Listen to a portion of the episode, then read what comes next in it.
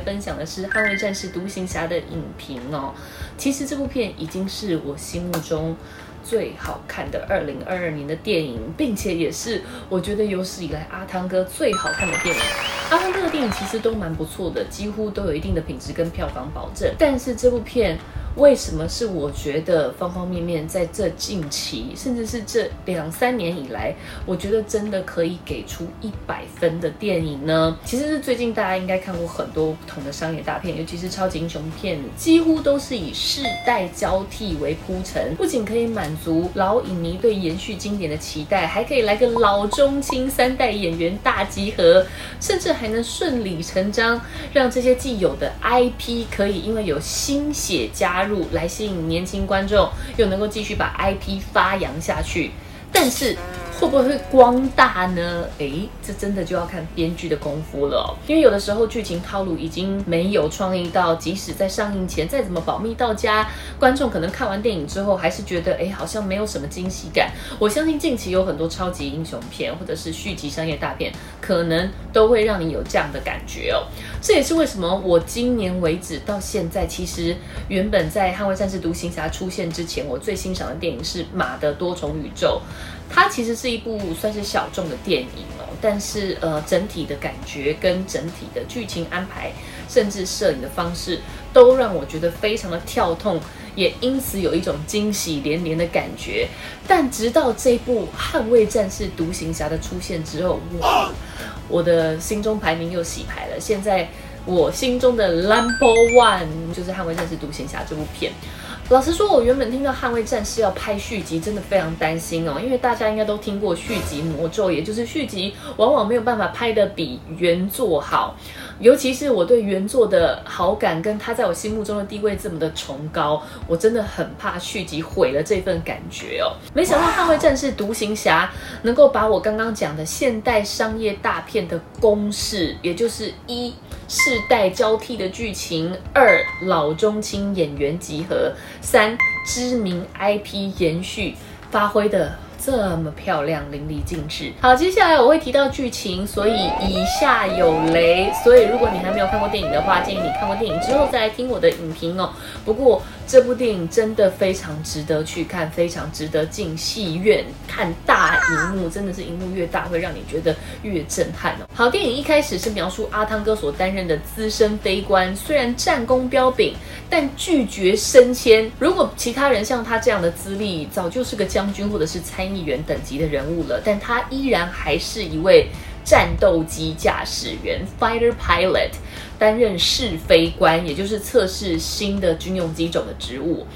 那么这一天，他本来要测试的是最新战斗机，诶，结果他被告知说，这整个试飞小组要被各国防部裁撤掉，因为现在政府打算全力去发展无人机，而他为了证明驾驶员存在的必要跟价值，以及保住所有整个小组人员的饭碗，所以不顾军令，趁着将军还没来发布这项消息的时候，直接咻飞出去，要让这台新型的。Dark Star 暗星号战机让它达到超越无人机的十马赫速度表现。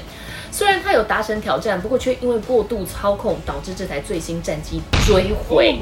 这上亿美金心血就这样瞬间烧掉了。想当然，军中并不会感谢他的拼命，只会气到想要叫他卷铺盖走人。好，这年轻时的战友，也就是同袍方清墨所饰演代号冰人的兄弟，他现在已经是个大将军了。他力保代号独行侠的阿汤哥，让他转调到。训练 A 咖战斗机飞行员，同时也是他们毕业的母校 Top Gun 捍卫战士学校来担任教官。他的任务就是要领导一群精英中的精英飞行员出任务，而这个任务呢，是一个要摧毁敌人秘密铀工厂的高难度任务。不过，捍卫战士学校的指导将军其实非常不欣赏阿汤哥，他甚至直言说：“要不是兵人力推你。”阿汤哥根本就不在他的教官名单上，而阿汤哥认为出任务不仅要达成使命，其实更重要的事情是要让大家都能够平安归来。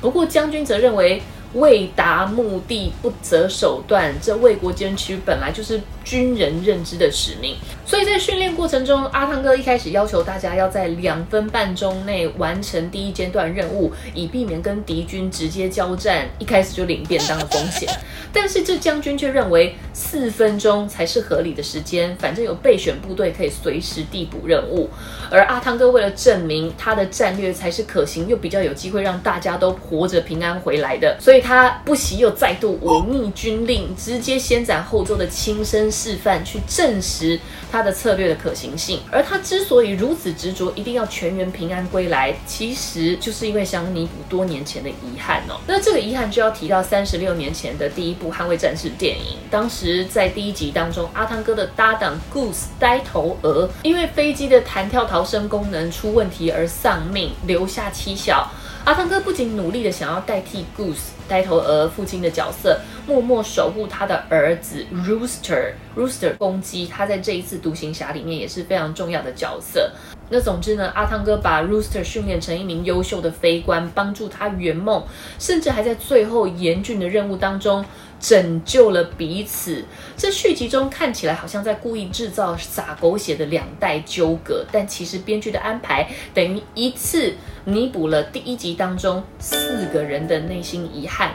包括阿汤哥毕生献给他热爱的飞行工作而没有子嗣，那么独行侠一辈子因为 Goose 呆头鹅之死而自责，根本没有办法放下，还有公鸡年幼就失去父亲。但是他其实非常崇拜又向往父亲的职业，而他自己的母亲，也就是梅格莱恩所饰演的这一位，则是非常担心他步上爸爸的后尘出意外。拜托最喜欢跟独行侠一起飞行，不过当年他却没有办法顺利完成任务，而且还丧生了。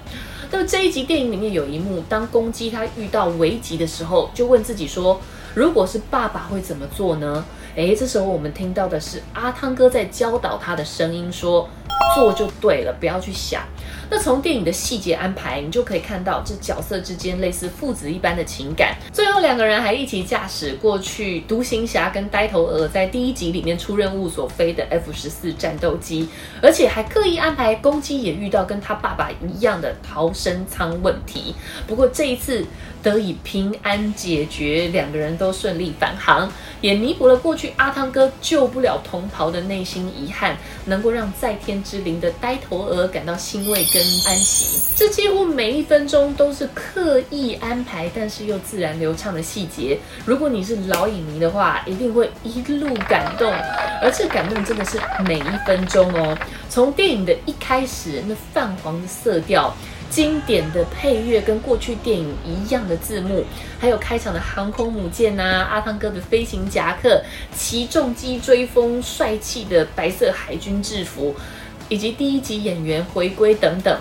真的，这电影总共有一百三十分钟，就是满满一百三十个彩蛋跟过去经典致敬，没有一分钟是多余的，甚至还有巧妙的圆了阿汤哥身为海军却不会航海的这个小缺憾哦。我从来没有看过一部电影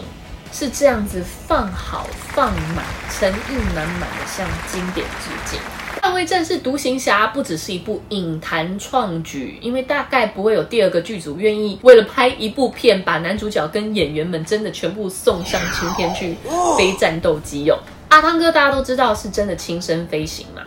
那么至于其他演员呢？他们也是真的有被送上青天，被飞上去拍摄哦。只是说他们是坐在这个 F-18、F-18 战斗机的后座来拍，否则这个剧情里面其实有很多飞行员面对重力狙的考验。那样子的脸部表情，就是他们会扭曲啊。那其实并不是任何电脑动画或者是你演技所表现的出来的。那你真的的是要飞到天空上面去，才看得到那样子脸部肌肉的线条的变化。有很多真正的飞官看了这部电影之后就非常有感，都可以证实他们是真的亲自飞上青天去拍哦。而讲了这么多老影迷会有 feel 的点，那新影迷呢？我相信，就算你没有看过三十六年前的第一集《捍卫战士》，你也不会这个对剧情无法理解哦。